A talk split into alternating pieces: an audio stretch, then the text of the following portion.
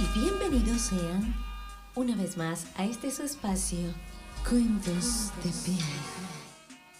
Les recordamos nuestro número de contacto para hacer feedback con ustedes.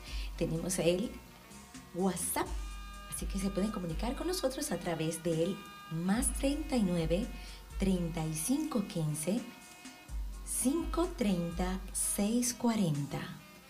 Si usted quiere hacernos cómplice de su historia, aquí estamos esperando para hacerle llegar a los demás las picardías de sus anécdotas en la cama o fuera de ella. Y a propósito de eh, celebrarse el Día Mundial del Sexo, este 6 de septiembre se estaba celebrando el Día Mundial del Sexo. Y es precisamente por, por hacer esta celebración que pusimos en nuestras redes una pequeñita encuesta. Así que esto es solamente para calibrar, para hacer feedback con ustedes. Tenemos en nuestras cuentas arroba podcasts cuentos de piel. Así estamos en Facebook e Instagram. Así que por favor no deje usted de hacer esta pequeñísima encuesta para eh, cubrir las expectativas de usted como espectador. Y bueno, vamos a comenzar este programa, este delicioso segundo programa, y es precisamente hablando acerca del el Día Mundial, de la celebración del Día Mundial del Sexo. Y es que sigue dando de qué hablar. Y es básicamente porque en algunas culturas sigue siendo un tabú. Depende del contexto social y cultural la aprobación o rechazo de algunas conductas llamadas mm, open mind, por ejemplo, eh, siglas en inglés de mente abierta, las que hacen que aún en la actualidad el sexo esté de moda.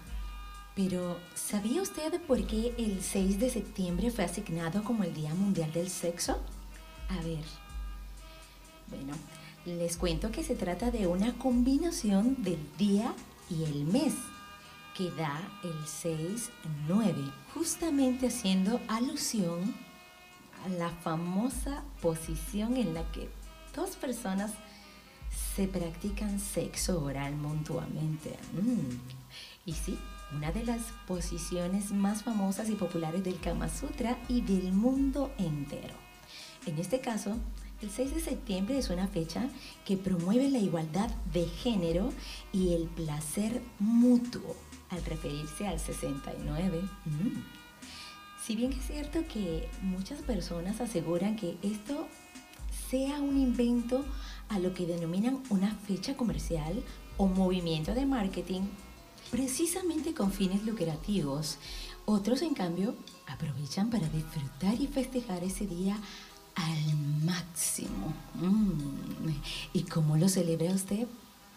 Espero que sea bien acompañado. Ahora bien, si usted nos quiere hacer llegar de qué manera usted celebró el 6-9, perdón, el 6 de septiembre, nos los puede hacer llegar a través de nuestro número de contacto WhatsApp, que es el más 39 3515 530 640. Pero vamos a ponernos un poquito más serios, ¿sí? Y es precisamente para hablarles un poquito de lo que es la importancia del sexo para el ser humano. ¿Sabía usted de la importancia del sexo para nosotros como individuos? Pues expertos aseguran que el placer que genera el sexo al ser humano es de gran ayuda en la salud física y emocional. Es conocido que el sexo influye de manera trascendental en el buen entendimiento y estabilidad de las relaciones de pareja, pues no solo es la conexión física, sino también la estabilidad emocional que genera. Según la pirámide de Maslow, donde gráficamente hace un enfoque de las necesidades del ser humano, encontramos que el sexo está en el primer peldaño. Sí, justo allí en el primer peldaño donde están las necesidades fisiológicas, esas que si no logramos satisfacer podríamos llegar a enfermar y posteriormente hasta perecer. Precisamente entre esas necesidades está la de respirar, la de alimentarnos, la de descansar, la homeostasis y por supuesto la del sexo. Pero fíjense que en el segundo escalón está la de seguridad, pero en el tercer escalón de la pirámide están nuestras necesidades sociales, que es precisamente la de aceptación dentro de un grupo, esa de amistad, de sentir afecto y de la intimidad. O sea que ya ahí va más allá del sexo, no solamente como necesidad fisiológica, sino también como la capacidad que tenemos de interactuar con, otra, con otras personas. Bueno, al que le gusta hacerlo con muchas personas, maravilloso. El que lo, lo puede hacer, maravilloso también. Pero fíjese la connotación tan particular que tiene el sexo en nuestras vidas. O sea, aparte de que es una necesidad fisiológica que si no logramos satisfacer, podríamos llegar a enfermar eh, lo que es nuestro cuerpo, biológicamente hablando. Y en las necesidades eh, sociales, donde necesitamos ese contacto, esa intimidad, ese, eh, ese sentirnos bien. Y es precisamente allí donde nosotros tenemos que estar saludables. Así que, mis amigos, a practicar el sexo, ya que es una necesidad básica vital. Y por ello necesitamos satisfacerla para poder seguir avanzando en la satisfacción de las demás necesidades, porque eso es precisamente para mantener el equilibrio de todas las necesidades. Y es que una vez que experimentamos el disfrute de la vida sexual, según cada quien considere de la mejor manera, eh, los que son eh, transexuales, los que son gays, las que son a los que les gusta disfrutar la masturbación, etcétera. En fin, hay todo un conglomerado de sensaciones y disfrutes de esta actividad. Bueno, no hay términos universales. Cada quien se construye su propia vida sexual y hablando de experimentar el disfrute sexual, hoy les traemos un programa maravilloso, pero quiero primero hacerles, darle la antesala a nuestro segundo relato, haciéndoles esta pregunta. ¿Recuerda usted ¿Cuál fue su primera vez? ¿Cuándo fue su primera vez que se frotó? ¿Cuándo usted dijo, me gusta esta sensación deliciosa y extraña? ¿Usted lo recuerda? O mejor aún, ¿usted recuerda a quién le regaló su virginidad? A continuación, sin más preámbulos, le traemos una historia real a la que le hemos titulado las etapas de Priscila, el despertar a su sexualidad. Cuentos de piel. Priscila contaba con apenas siete años cuando jugueteaba con su hermana. Era muy pequeña para entender que en su casa no había nada en la despensa y su madre, teniendo dos hijas pequeñas, debía resolver cómo mantenerlas, pues su padre había fallecido abandonándolas a su suerte. Una tarde de juegos, la mamá de Priscila les acondicionó su habitación con galletitas y confites. Y de repente vio llegar a un amigo de su mamá. Julio se llamaba. Era un tipo bien agradable, adulto contemporáneo, de tez morena clara y ojos sencillos. De repente, la mamá de manera suave y desapercibida metió a Priscila y a su hermana en la habitación y las encerró con llave. Les hizo prometer que se acostarían a dormir. En aquel tiempo no había TV y si lo había era en blanco y negro. Y luego en la habitación, mientras Priscila y Yudixa jugaban, empezaron a escuchar unas risas que venían de la habitación contigua. Era una vivienda humilde, por lo tanto las paredes eran de cartón piedra o drywall. Curiosamente, las dos niñas encontraron dos orificios que al parecer era la huella de un par de tornillos que habían sostenido algo por mucho tiempo. Y de manera casi inmediata se hallaron con la sorpresa que podían ver a la otra habitación. Sí, podían ver a su madre. Y aunque la vista tenía un ángulo limitado, la claridad era perfecta para darse cuenta que el amigo de su mamá estaba en ropa interior. Priscila y Judixa se turnaban la visibilidad de esa diminuta ventana que les abriría la puerta al morbo sin querer queriendo. Fue esa la primera vez que en su diminuta vulva experimentaba una sensación nueva y húmeda. Las imágenes de su mamá y su amigo quedarían grabadas en el subconsciente para siempre. Tanto que un día jugando con unos amiguitos, buscaron de tocarse. Y aunque no entendían cómo, de manera instintiva trataban de reconocerse unos a otros, tocando sus genitales, explorando sensaciones totalmente nuevas. Estaban a punto de hacer coito cuando de repente una vecina llegó a irrumpir en la habitación. Gracias a esto, Priscila y su hermana mantuvieron su virginidad por más tiempo. El recuerdo de aquella escena, más el poco manejo de la culpa, les haría su vida tranquila hasta pasados tres años y medio.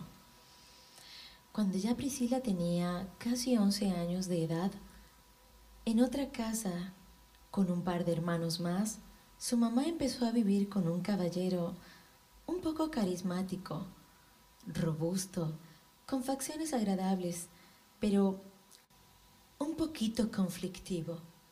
José se llamaba este caballero y justo antes de irse a vivir a su casa sucedió algo que le haría reencontrarse con las ganas. Vagamente recuerda a Priscila que era una tarde de abril cuando se percató que habría una reunión familiar en su casa. Lo que no se imaginaba es que estaría a punto de presenciar sexo salvaje. La casa tenía dos habitaciones y en la habitación de su mamá se quedaron unas primas segundas que habían llegado de viaje. Fue así como la mamá de Priscila tuvo su primera vez con José. Se acostaron en una colchoneta en el piso. Esa habitación tenía dos camas, pero allí dormía Priscila con su hermana y en la otra cama dormían sus dos hermanitos de apenas dos años. Por cosas del destino, la colchoneta donde dormía su mamá le quedaba en la cabecera a Priscila. Y a mitad de la madrugada, en medio del sueño, empezó a escuchar unos gemidos susurrados. Su corazón latía a prisa. Era como sentir que iba a estallar. Era otra sensación que no podía describir, de repente sentía como si el corazón le saliera por la boca. El escuchar gemidos mientras José le practicaba sexo oral a su madre. Definitivamente era una sensación nueva, placentera, pero un poco incómoda, pues debía hacerse la dormida a pesar de estar VIP en pleno acto sexual. No sabía por qué ese sonido le despertaba los sentidos y cuando giraba la cabeza, ahí los veía, entregados al susurro de una pasión inevitable, de una pasión incontrolable. Priscila observaba cómo él con su lengua recorría la anatomía de su mamá. Ella no sabía qué sentir si rabia por hacerlo en su habitación o placer por presenciar precisamente en primera fila una película porno gratuita para una niña de su edad, con una madre severa, era preferible mil veces callar y seguir presenciando en modo de espectador la sensual escena. Ella no podía evitar respirar acelerado y aunque trataba de controlar su respiración, los latidos de su corazón seguían deprisa al ver cómo José cabalgaba el vientre de su madre. Se volvió en una de esas imágenes que recordaría toda la vida. Así es que no podía describir. Era un no sé qué que le hacía sentir ganas de gritar y a la vez rabia. Rabia de ver que ya su ingenuidad estaba totalmente perdida y precisamente habría sido su madre la causante de aquella pérdida. Semanas después de esa experiencia, Priscila encontró en el closet, mientras guardaba unas sábanas, debajo de unas bolsas, lo que terminaría de abrirle la puerta al morbo. Iniciarla pues en lo que es la etapa de la pubertad. Ahí estaban dos revistas pornográficas full color, con imágenes detalladas de cada penetración. Las modelos fotografiadas eran hermosas, con unas prendas totalmente chiquitas y transparentes. Los modelos hombres con miembros llamativos. Priscila nunca había visto en su esplendor un pene, y el verlos fotografiados le propinaba un extraño placer. Su hermana estaba con ella cuando las encontró y se turnaban el hecho de observarlas. Pero una vez que estaban vistas, debían guardarlas tal cual como fueron encontradas.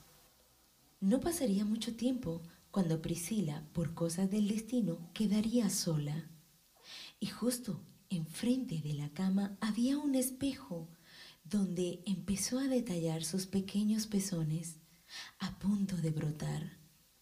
Observaba su piel canela y de repente estaba desnuda frente al espejo. Recordó las imágenes de la revista y de modo casi desesperado dobló una almohada colocándola en la punta de la cama y allí comenzó a tocarse. Colocó sus piernas abiertas y la punta de la cama quedaba perfecta con su almohada y entre sus piernas y su pequeña vagina volteaba y le parecía sexy ver su silueta de espaldas al espejo. Y comenzaba a frotar y frotar y frotar recordando cada foto o acción que le había estimulado, cada cosa que le había preparado para ese momento íntimo.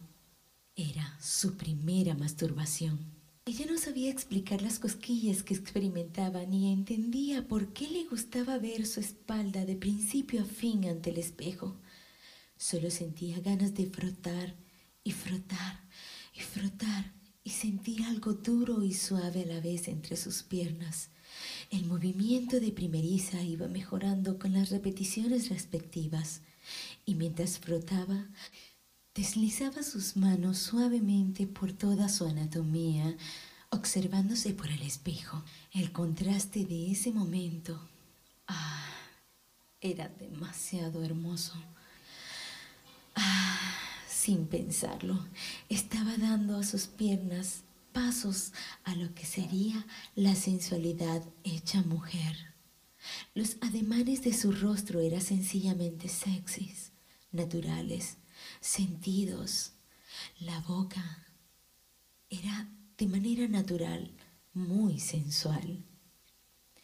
Sus labios carnosos entreabriéndose reaccionaban de manera natural a la exquisita sensación de frotar su tierno clítoris.